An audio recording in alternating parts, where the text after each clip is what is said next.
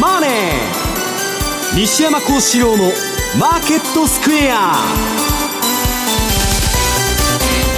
こんにちは西山幸四郎と。こんにちはマネースクエア比嘉宏と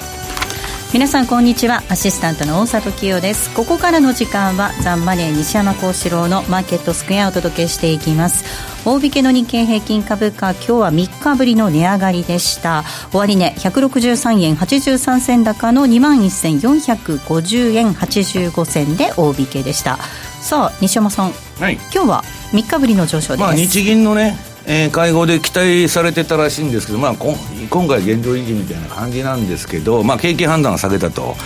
であの参議院選控えてるんでねまあ、官邸サイドから、はい、えー、もう景気もね、え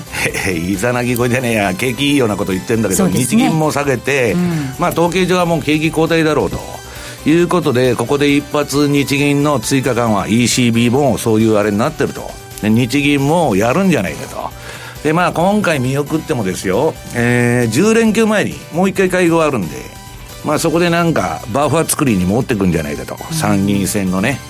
いうような思惑があると。思惑がだけど、そんなことね、何回やっても同じなんです。もう30年間 PKO とね、財政出動とそういう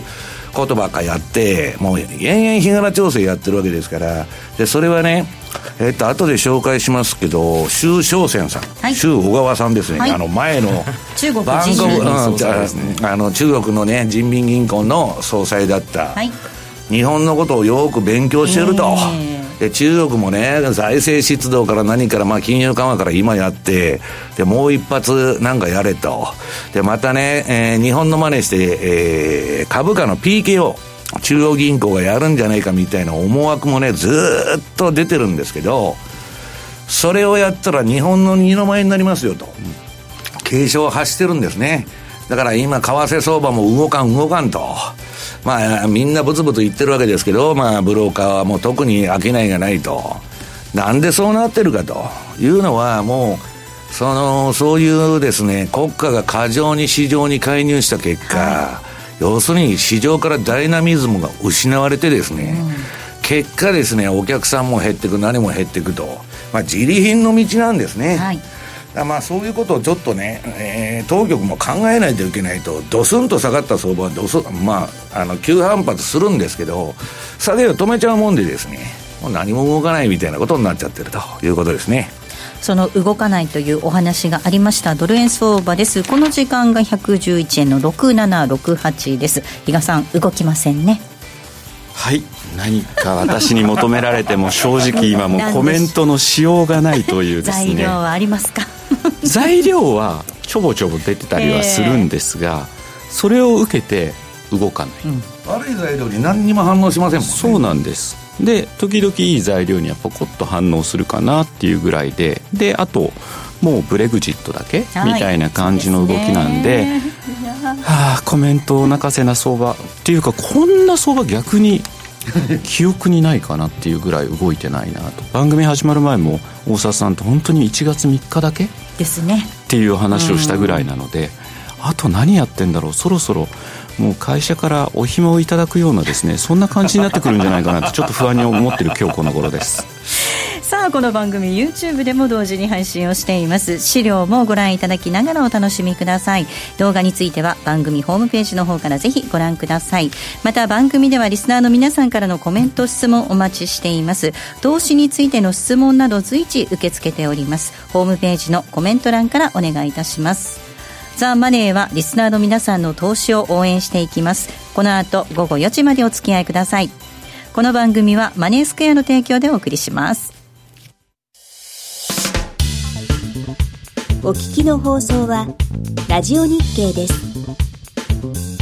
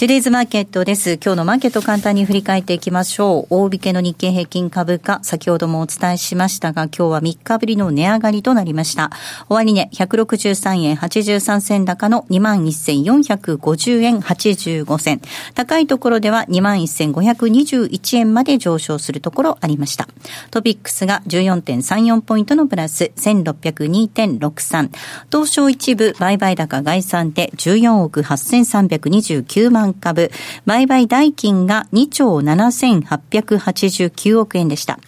東証一部値上がり銘柄数1434、値下がりが634、変わらずは68銘柄でした。東証一部売買代金のランキング。トップオムロンです。2位に任天堂が入っています。3位がソフトバンクグループ、そして4位がトヨタです。5位にファーストリテイリング、以下ソニー、三菱 UFJ、キーエンス、武田、そして村田製作と続きました。え為替の動き確認していきましょう。えー、ドル円です。この時間なんですが、111円の6566、ほぼ、えー、先ほどと同じ水準での推移です。そしてユーロ円が126円の3641です。ユーロドル1.131619あたりでの動き、ポンドドル1.323840での推移となっています。では、日川さん、マーケットのポイントからお願いいたします。はい。それを求めますかっていうようなのが正直なところなんですが。聞かないでって。いや本当に、はい、えっ、ー、と今日久しぶりに私も、まあ、ラジオをちょっとお邪魔させていただいてるんですがじゃあその前回出た時と何か変わってるかっていうと何も変わってないよねっていうのがですね、うん、もう正直なところでまあそんな中でもですね、実は今週、月曜日だったかな、アメリカの小売売上高の発表、これにはちょっとですね、期待はしてたんですよ。動いてくれないかと。前回大きなマイナスだったと。で、今回も一部マイナス予想だったんで、そうなったらやっぱりちょっとアメリカ景気もどうなのよというのが出てくるかなと思ってたら、まあ若干プラス。でもその結果って正直弱いなっていうのは個人的に思ってたんですが、まあ為替は反応せずと。で、逆に本当だったら、前回分って確か、あの、ダウンリバイスされてたはずなので、またさらに一層悪かったはずなので、売りでもおかしくなかったんですが、はい、そういう動きにもならずと。うん、で、火曜日以降は、日々なんかこう、ブレグジットに関する採決がどうなるかなんていうのが言われながらも、まあ、結果を出てですね、ポンドがちょっと、えー、動くというようなレベルで、はい、後の通貨ペアは蚊帳の外と。うんで、まあ今日、日銀のですね、金融政策決定会合で、まあ先ほど西山さんもおっしゃってました。フォワードガイダンス変更してくるんじゃないか。まあ追加的なですね、なんか緩和的なまたことを言ってくるんじゃないかというようなまあなんか観測がですね、昨日あたりからかな、ちょっと流れてて、円安に触れてるというようなところあったんですけれども、蓋を開けてみれば、フォワードガイダンス変更なしと。まあそのあたり、この後3時半からですかね、あと11、2分すると、黒田さんの記者会見がありますんで、でねはい、まあそのあたりで何がしか、まあ出てくるのかなと思いつつも、多分出ないでそのまんま無風で通過するんだろうなと。まあ、本当になんか材料あるようでですね、動かないというのがこのところの為替。で、一部ただちょっとあれですよね、あの北朝鮮が米国との交渉に関する発表、核非核化交渉の中断を検討するんじゃないかというちょっときな臭いニュースが出てきたのは、はい。タス通信からスタートしてたのが、今やもうすべての情報ベンダーがですね、もう発表してるんで、まあ、あの、近いうちにですね、それの発表がなされるであろうと。で、またこれでじゃあ、米朝がダメになった時。はい。これ、米中はどうなってるんだろうねっていう、今日でも全人代も終わ終わりますからね。で、あの、李首相なんかは、まあ、無駄金は使わないみたいな発言をしてましたので。日本の二の舞になるということですね。うん、なので、じゃあこれ受けてどうなのよっていうところがですね、まあ来週以降。えー、確か今日でも、そうは言ってもトランプさんのつぶやきが、3、4週間以内ってことは4月の中旬までこれ引っ張るの米中の問題はみたいなところもあるんで、またちょっと動く材料がですね、先送りされてしまったかなっていうところで、本当にやりにくい。うん、そんな感じです。えー、では、西山さん、お話を伺いたいと思います。まあ、比嘉さんの、えー、ご指摘にもありましたように、動かないということなんですが、どうしてなんでしょうか？日々、あの、ぼやいてる？ぼやいてますけどね。いや、比嘉さんだけじゃなくて、世界中のブローカーね、うん、えー、証券会社とか FX 会社とかみんな誰もやってないと。で、もうアメリカもね、株だけ上げてんですけど、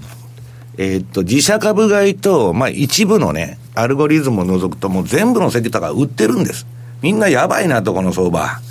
で、まあ自作自演でやっててね、まあ本当だったら世界景気本当にいいんであればですよ、えー、日本もいいと。で、アメリカはまあ、あの、まあ表面上これもいいんですけど、えー、本当にいいんであれば、経済政策は、こんなね、アメリカの景気が100ヶ月以上拡大120ヶ月とかやってるときに、緊縮に行って、で、利上げして、次の不景気に、利下げできるとかね、財政出動できるという準備を整える時期なのに、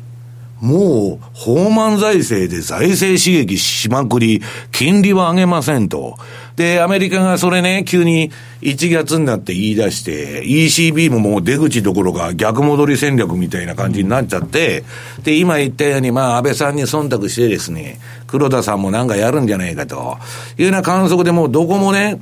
えー、なんか強行の時の政策みたいになってるわけです。本当にこれ景気いいんですかと。で、まあもうアメリカの景気の実態についてはね、まあいろんなところで出てるんで、まあとにかく個人の借金がすごいと。まあ後でこれは申しますけど、で、そうこうしているうちに、その、なんだっけ、そのゴールゴールディロックスだというような話になって、今、あの、その株は表面上、えー、しっかりはしてるんですけど、実はですね、この世界の株高っていうのは日銀が支えてるんだっていう報道が多いわけです。うんはい、で、その、まあ、えー、っと、これ、この前の放送でも申しましたけど、日銀はね、ストル、ステルス QE って言って、国債の買い入れを減らしてたと。QT、はい。はい。で、それで株が下がっちゃったもんで、年上げてからまた買い出したんですね。えー、コロッと。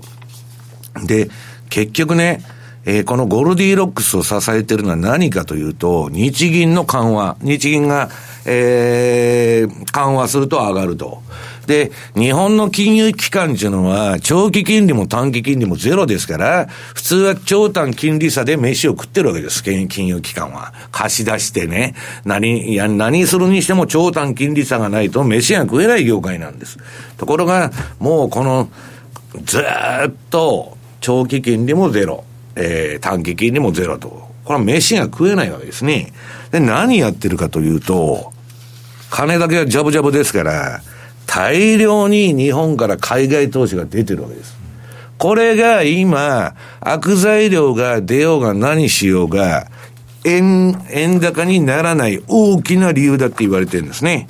要するに日本からの資金がものすごいと。アメリカはね、リパトリアって、わーっとその本国にドル帰ったと。はいはい、あんなはもう、大概もう終わっちゃってるんです。ところが日本はね、今、どんどんどんどん食いぶちがなくなって、うんもう海外投資しかないと、為替もね、えー、今まではヘッジかけてなくても裸でドル買ってるというようなことなんですね。で、私がまずいなと思うのは、えー、っと、あのー、今、あの、社債市場のね、地雷と言われてる CLO。はい。えー、要するに、そう、ローン担保証券というね、まあ、昔のあの、サブプライム債券まがいの、まあ、それよりはマシだって言われてるんですよ。いうのを、日本の金融機関がですね、もう大量買いして、池の中のクリクジラになってると。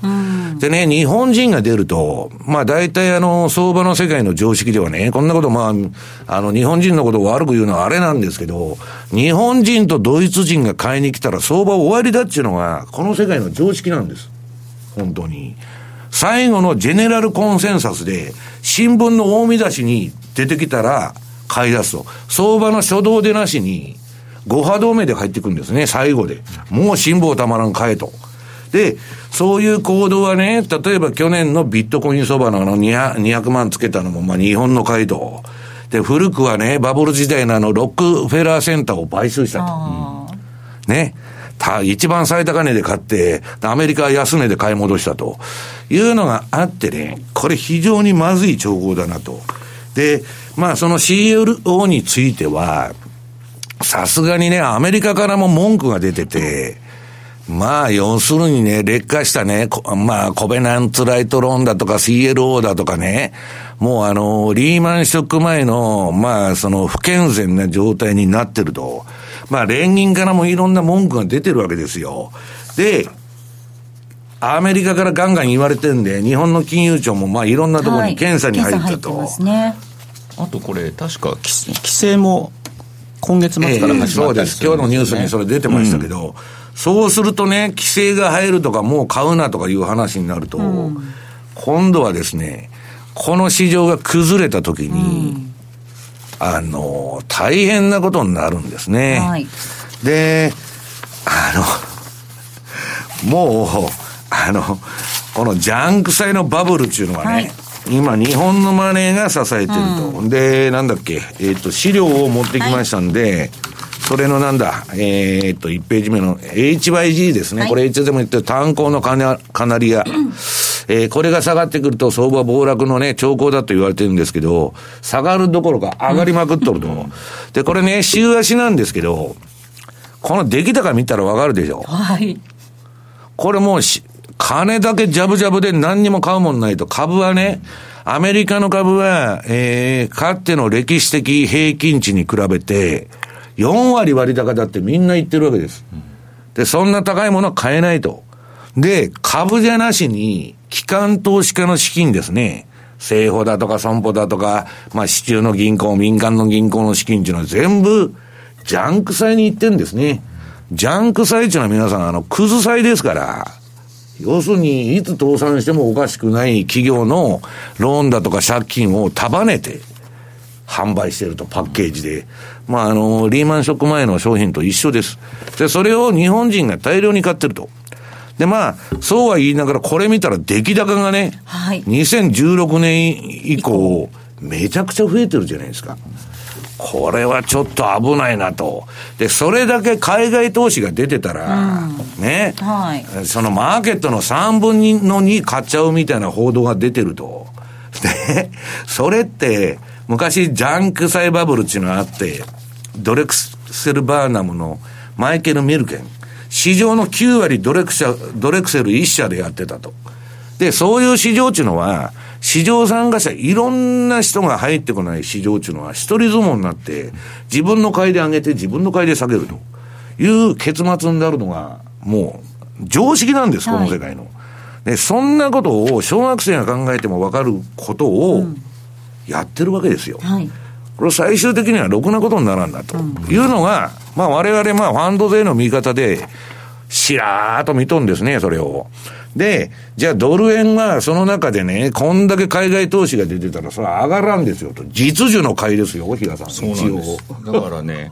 これが逆に言うと、この季節独特の炎天って出てきてもおかしくないわけですよ。うんうん、年度末なんで。はい、あと、金融機関も当然年度末なんで、えー、レパートリーの動きでっていうところもあるはずなのに、はい、完全に吸収されてるし、一時あの GPIF も外債投資を増やすっていうのも出てたので、それらが全部下をサポートしてる感じですよね。はい、で、下サポートした結果、この2017年の9月ぐらいからね、今までのチャートが出てるんですけど、ドル円というのはですね、えー、まあ大体104円ぐらいから114円の、はいまあ、広いレンジの固定相場に入ってると。固定相場。広いレンジの。いう話なんですよね。はい、キャップとフロアがちゃんとできてる。わかんないですよ。1月3日がなかったら、その加減ってもっとどんどん上に上がって、108、112とかになっちゃいますその前に安値がまあ100円ぐらいあって、そこでまた止まってるっていうのはありましてですね。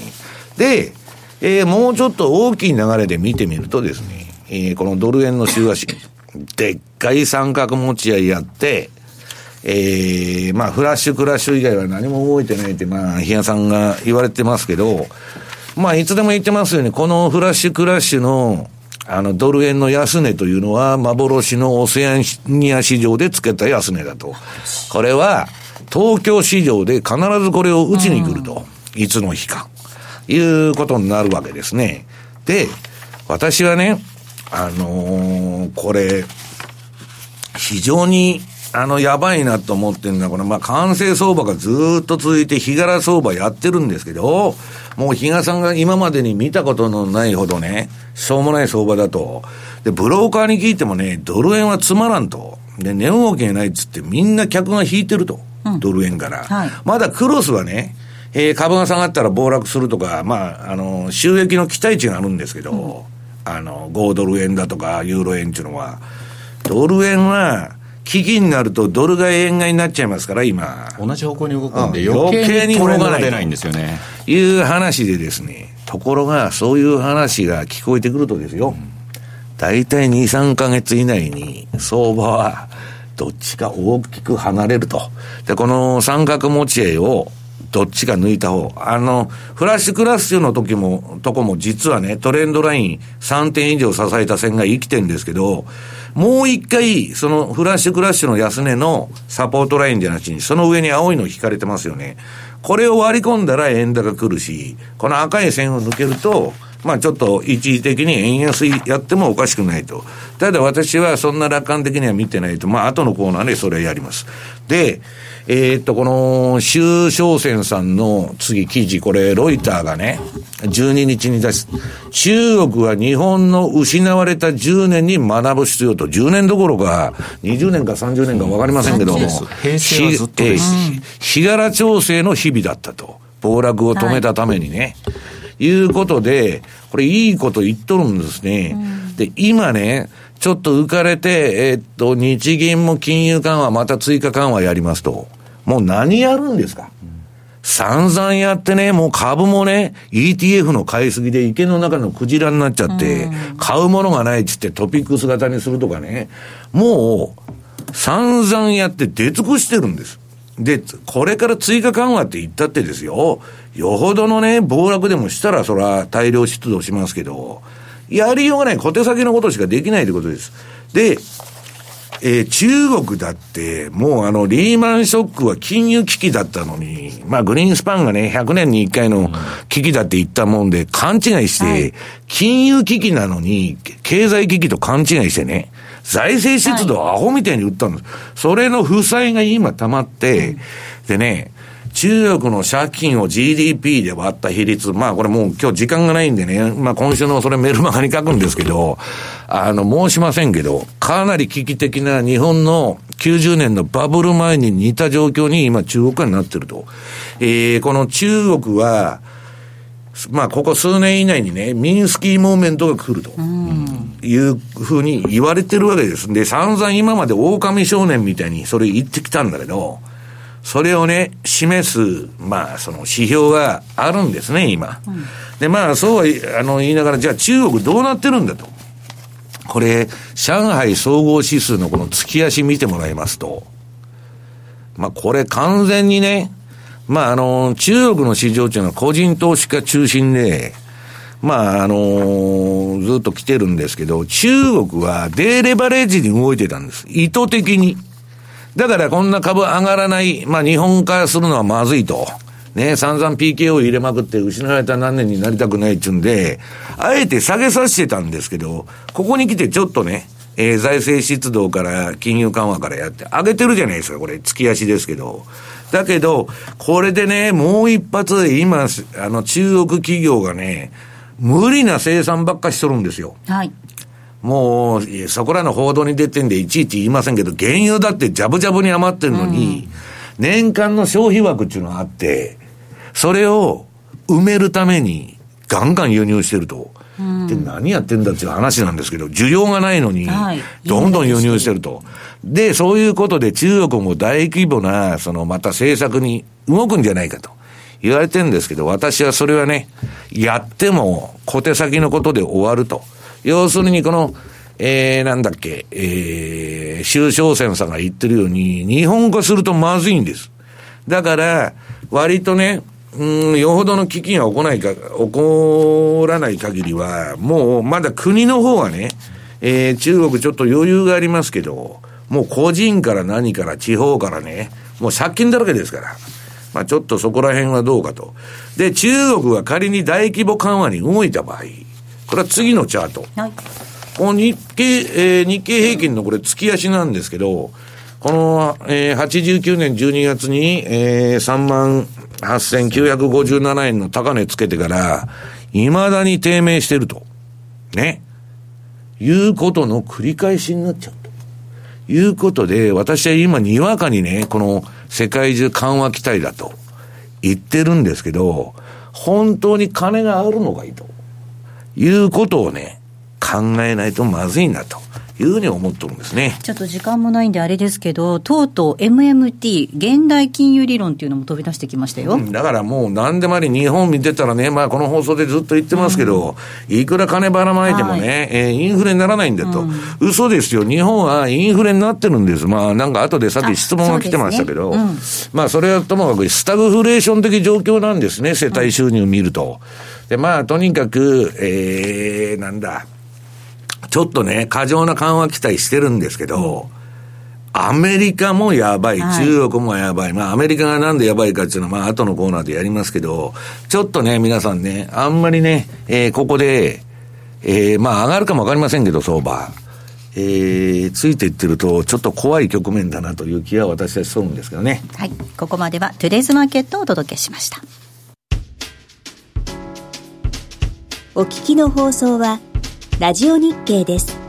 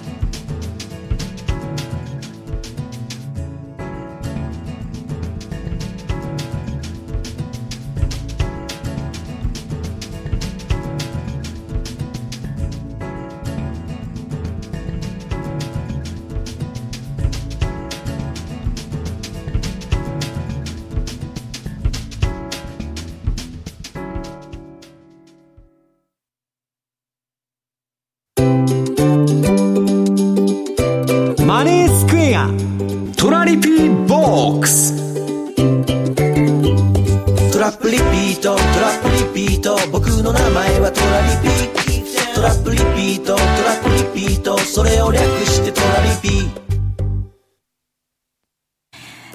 コーナーでは FX 取引の考え方についてリスナーの皆さんからいただいた質問ご紹介させていただきます。え今週もたくさん質問いただきましてありがとうございました。ホタルさんからの質問ご紹介します。先ほどスタグフレーションという話がありましたが、ホタルさんこんなことをおっしゃっています。税金、社会保険料の負担について西山さんよく話をされていますが、個人的には就職してから給料以上にそれらの負担の伸びが増えていて、うん、デフレというよりもスタグフレーションのような気がしています。そのことについてどうお考えでしょうかということです。でしょうですね。だから物価が上がらないって言ってるんですけど、それはね、テレビとか、そのすぐ陳腐化しちゃう。コモディティの新技術が出たって、そんなもん最初100万で発売されて、あっという間に5万円まで下がるという商品ばっかり、統計で、統計中の皆さん作ろうと思ったら、軽量経済学とか統計ね、私の周りにも今そういうスタッフを3人ほど用意して、まあ新しいシステムを作ってると。コンピューターサイエンスの、あれをね、ファンドで採用しまして、でね、こういうふうに作れっつったら、いとも簡単に作るわけです。まあ、頭いいですからね、すぐ作ってくる。うん。で、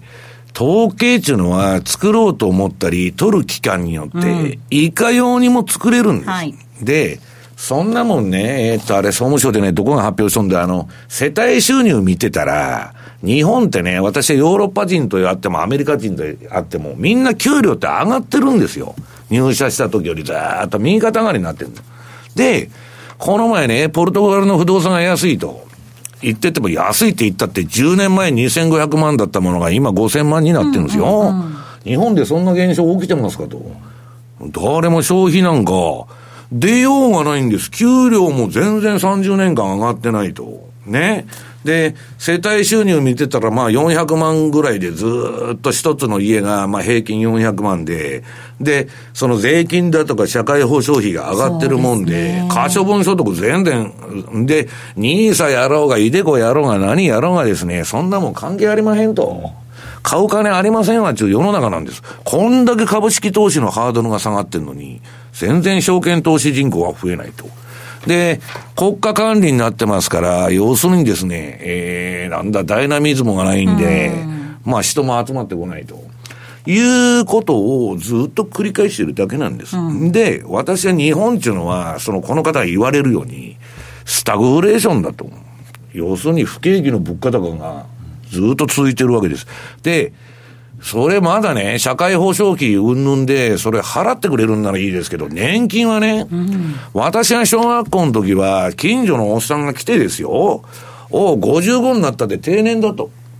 これからのんびり暮らしますわって言っとったんですよ。じゃあ60から、えー、なんだ、年金くれるっつって最初から言ってたんだから、くれたらいいんですよ。どんどん後ずらしてなんで60が65になり、70になり、75になるんだと、75から年金もらって何年生きてんだっていう話ですよ。だから、まあ、早い話がですね、まあ、インチキというかですね、で、そうなると、資産運用で何とかしたいというのがね、今のあれなんです。その、相場をやる動機なんですけど、まあ、こと、この日本市場っていうのはこういうふうになっちゃってるんでね、まあ、なかなか厳しいなということですね。ちなみに今、えー、黒田さんの発言入ってきました。日銀総裁、追加緩和の是非、現行の政策を粘り強く続ける。えー、それから、えー、景気認識について、輸出や生産が原則、内需は堅調。えー、リスク要因、アメリカのマクロ政策運営や保護主義的な動きがリスク要因。物価については2%に向けて徐々に上昇率を高めていく。日銀の統計では、日銀の統計では日本は景気がいいということになってるわけですよ。日銀の統計では、ね、ね、ルネサスから富士通から何からリストラばっか年明けてからバンバンやってるじゃないですか。どういうことなんだと。いう話ですよね。いや、だからよく前、西山さんが言ってましたけど、日本って物が安いとかって、はい、世界に行くとって言ってたじゃないですか、うん。はい、ちょっとね、今日朝やっぱりね、あのうちのあの海外スタッフがですね、帰ってきてて、今、日本帰ってきてるらしいんですけど、はいホテル1泊東京で2万5千円？でもそれってアメリカだとそのぐらいだったら400ドルはないといけないとかっつって、はい。うん、なぜかやっぱ安く感じると、ね、だからそれをちょっと前にゴールドマンのなんかストラテジストが1ドル60円みたいなことの,、あのレポートがあったんですよ。60円で直すとほぼほぼチャラみたいなねっていうところで、いかにだから今の日本の円っていうのが。いやもう実行レートでもね、うん、ドル相場ってもうむちゃくちゃな円安水準なんですよ。で私も今年海外に行かなきゃいけないんですけど、はいまあ、アホらして買い物とかしてられるかと。そうですね。海外行くと高い感じしちゃいますね。えー、もう、要するにですね、何かが狂ってるということですね。うんはい、ここまではトラリピボックスをお届けしました。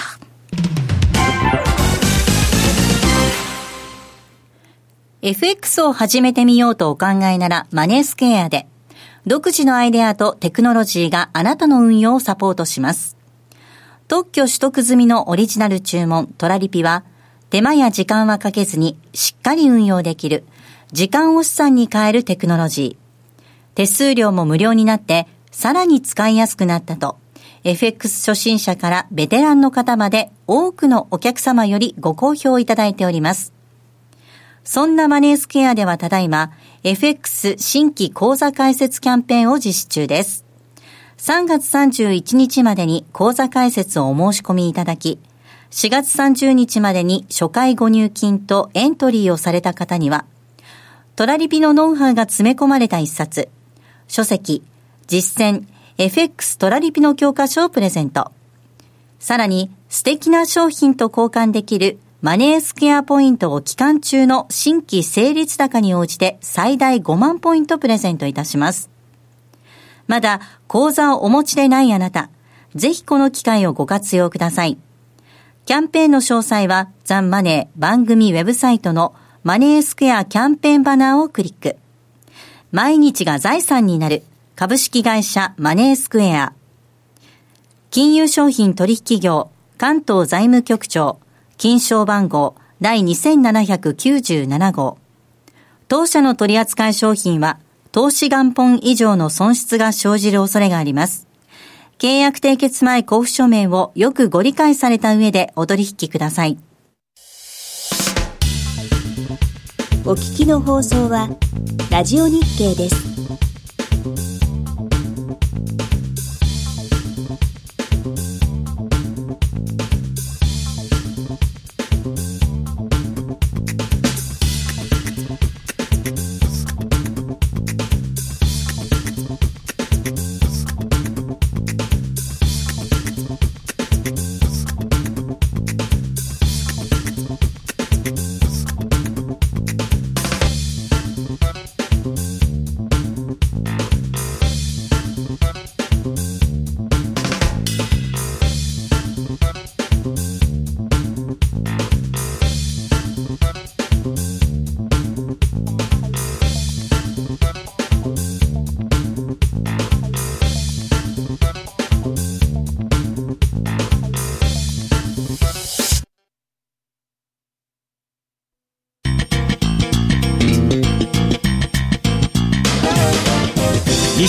西山幸四郎のマーケットスクエア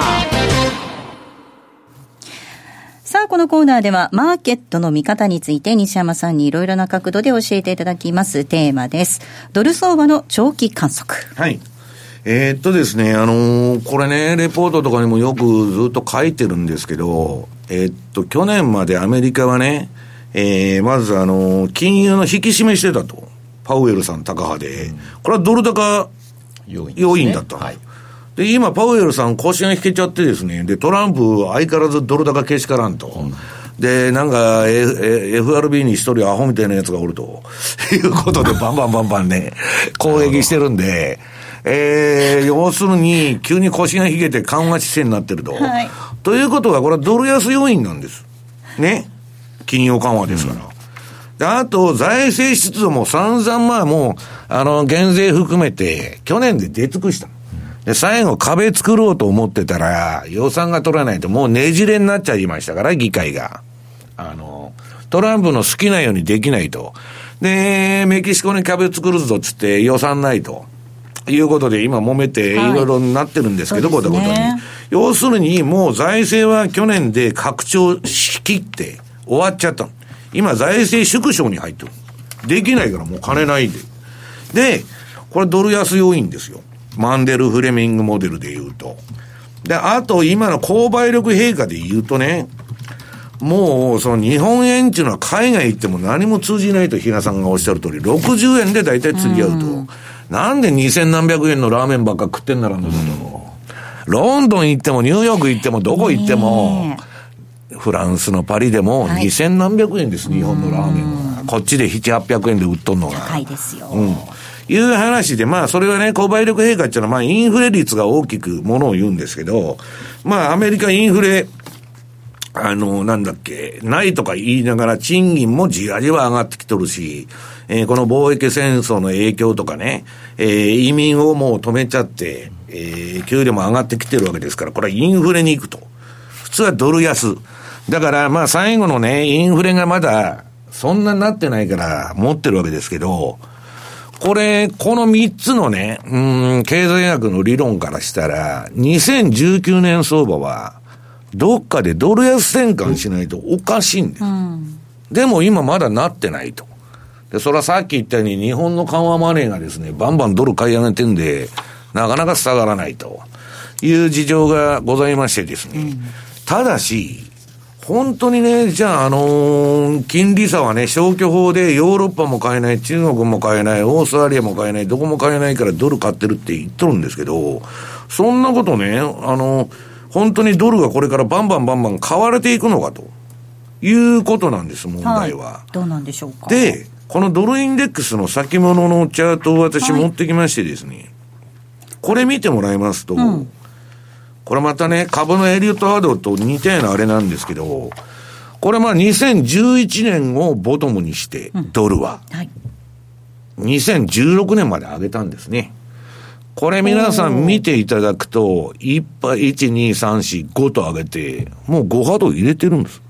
もう私は、今のところですよ。これあの、最高値抜いてきたらカウントを打ち直さなきゃいけないですけど、うんこのドルのその高値104ぐらいのドルインデックス先物の高値をドルは抜かない限りですよ。今この2016年末ぐらいにつけたピークから、これトップです。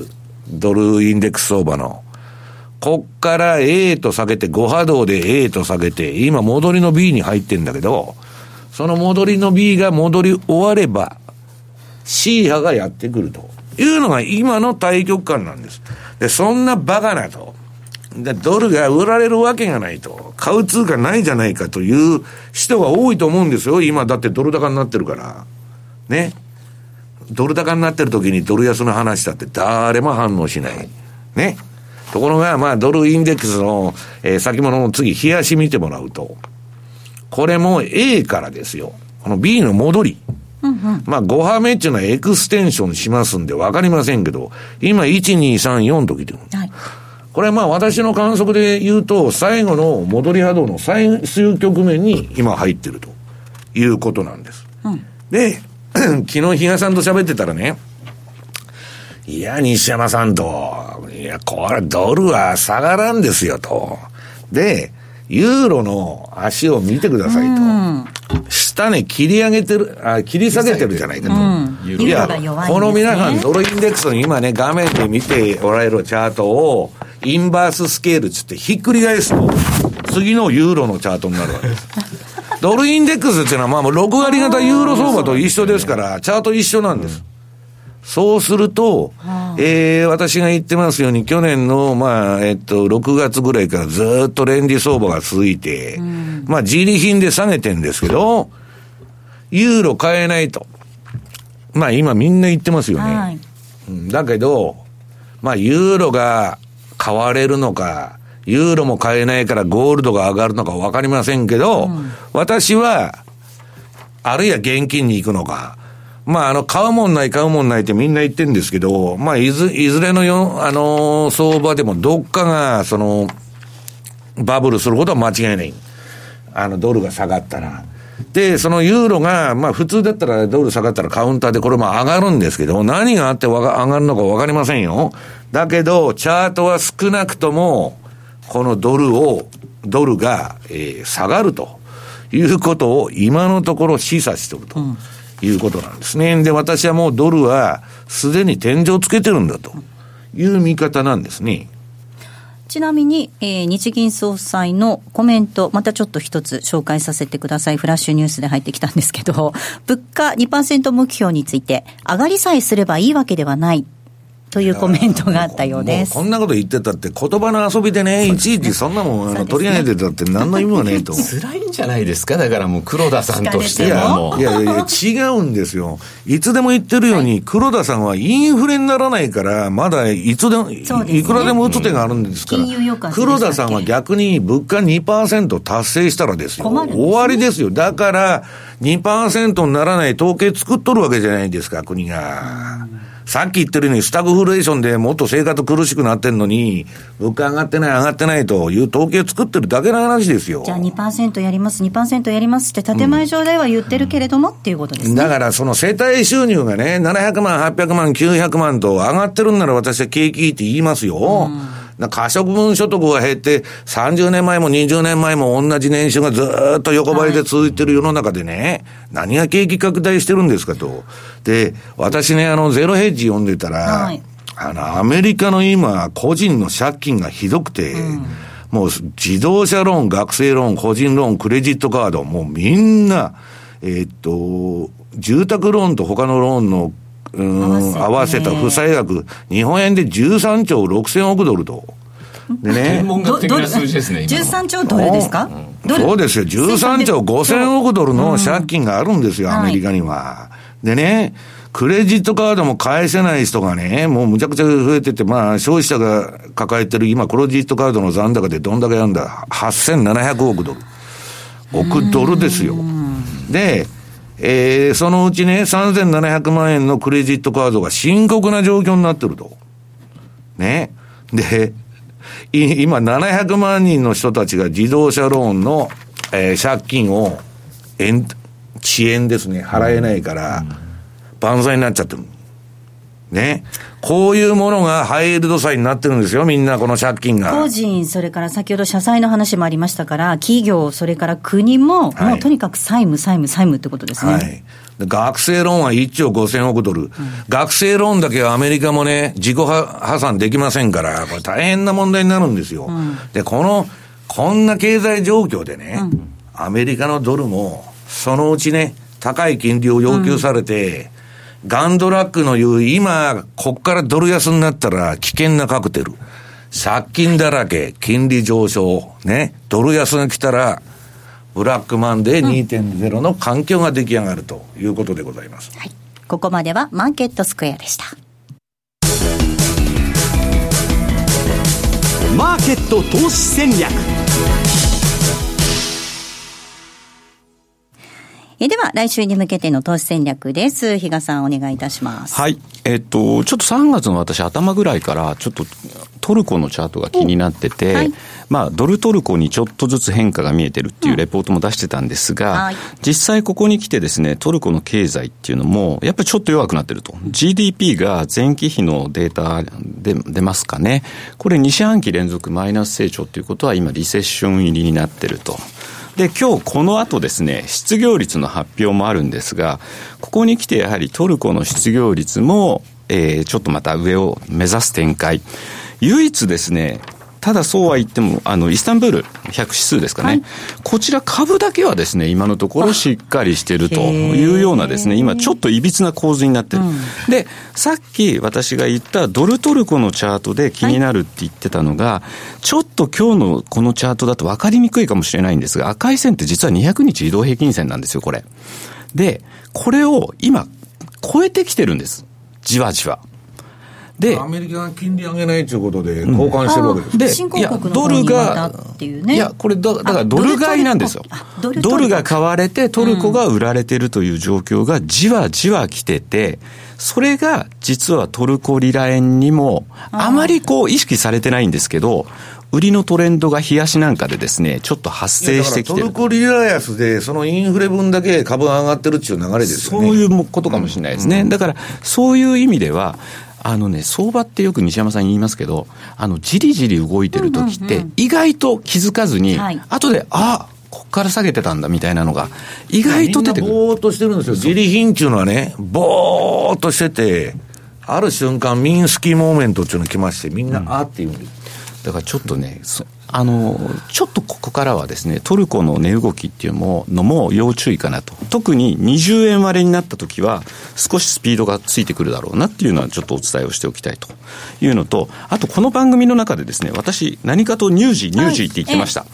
い、で、2月の1日からですね、3月14日まで、例えばこれ、トラリピでですね、ニュージーだったら、例えばもうずっと言ってたのが、えー、74、77ぐらいで、うん、えー、1本あたり、まあ、500円ぐらいの利益取って20本仕掛けてたらどうなのかなと思ってたら、意外とやっぱりワークしてましてですね、47回回転してたと。で、ドル円って108、112の間で27回しかその間っていうのはワークできなかった。で、穴場はカナダ。うん、82、85の間だったら43回。しかし狭いレンジだね、そうなんですよ。それでも、それでもこれだけのですね、あの、ワークする場面もありましたということを最後お伝えしておきます。はい、ここまでは突戦略でした。では、そろそろお別れの時間です。今日ここまでのお相手は、西山幸四郎と、マネースクエア比嘉宏と、大里清でした。さようなら。この番組はマネースクエアの提供でお送りしました。